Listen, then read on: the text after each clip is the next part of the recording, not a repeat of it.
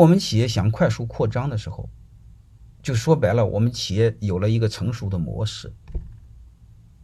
你比如有了我们成熟的扩展模式，产品产品是成熟的，呃，信息管理系统是成熟的，但是你会发现，你想短时间内有一个团队，或者短时间内有很多钱来支撑你快速扩张，是有难度的。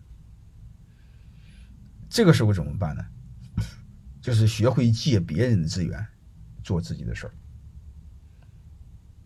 你比如在各个城市设立分公司、设立子公司的时候，可以用你的品牌、用你的系统，但是你发现你组建一个新的团队是有难度的。还有一个，你老这么投资，你比如开连锁店，你老这么投钱是有难度的。怎么办呢？第一个，你用人家的成熟的团队，但因为他没产品、没品牌，你用他们的团队。还有一个呢，就是这方面我都有，但是我就没有钱，怎么办呢？你用社会上的钱。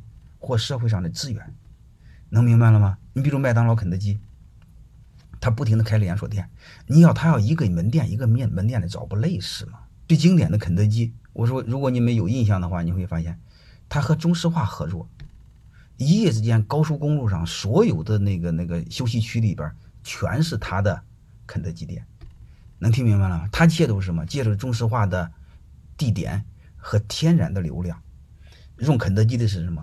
品牌和管理能理解了，麦当劳是吧？麦当劳也是，其实就是城市合伙人啥意思呢？就是第一用别人的资源，第二用别人的经营团队，然后用自己的优势，然后组合合二为一，快速扩张。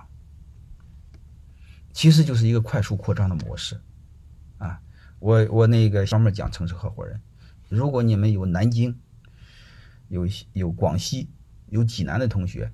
啊，我辅导的企业是是非是非常成熟的一个，南京和广西那个叫泸溪河，还有一个济南的一个做超市的真德利，那典型的城市合伙人，啊，他这个快速扩张不是一个店一个店的扩张哈，我们都理解错了，城市合伙人的模式就啥意思？就是一个区域一个区域的扩张，要么一个省，要么一个市的扩张，能明白这意思吧？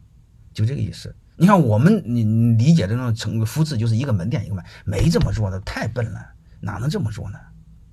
累死！嗯，真德利在济南也是一样，一直接是一个济南市扩张，一个济南市他班同学一下给他投了一千来万，这过两天开会再追加投资，明白吗？他是这么做的。那现在开店风险大了吗？你要是从零做肯定大，你要是复制就不大，能明白吗？这个年头是日常消费品，关注老百姓民生的还是可以的，因为它的模式太成熟了，啊。